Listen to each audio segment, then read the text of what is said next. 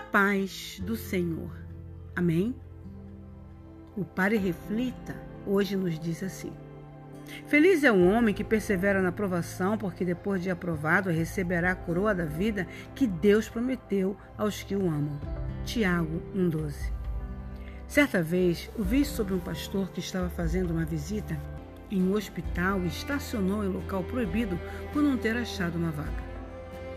Ele ficou um bom tempo procurando um lugar para parar e finalmente teve que estacionar onde não era permitido para poder encontrar a pessoa que o havia convidado. Ele decidiu escrever uma nota e colocar no limpador de para-brisa caso um policial passasse por ali. A nota dizia: Dei várias voltas, umas dez vezes. Tenho um compromisso. Então, pensando em um versículo, o pastor escreveu: Perdoai as nossas ofensas. Quando ele voltou, ficou surpreso ao encontrar uma multa no meio do lugar onde havia deixado o bilhete. Ao final, estava escrito: Tenho circulado este quarteirão por cerca de 10 anos. Se eu não lhe multar, perco meu emprego. A nota terminava com um versículo que dizia: Não nos deixe cair em tentação. Todo mundo é tentado, inclusive pregadores.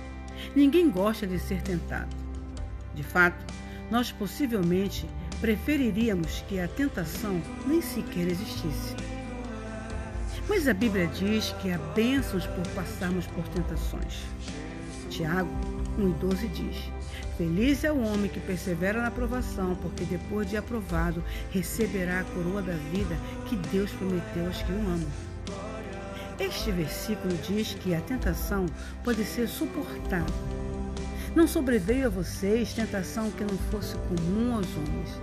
E Deus é fiel, ele não permitirá que vocês sejam tentados além do que podem suportar.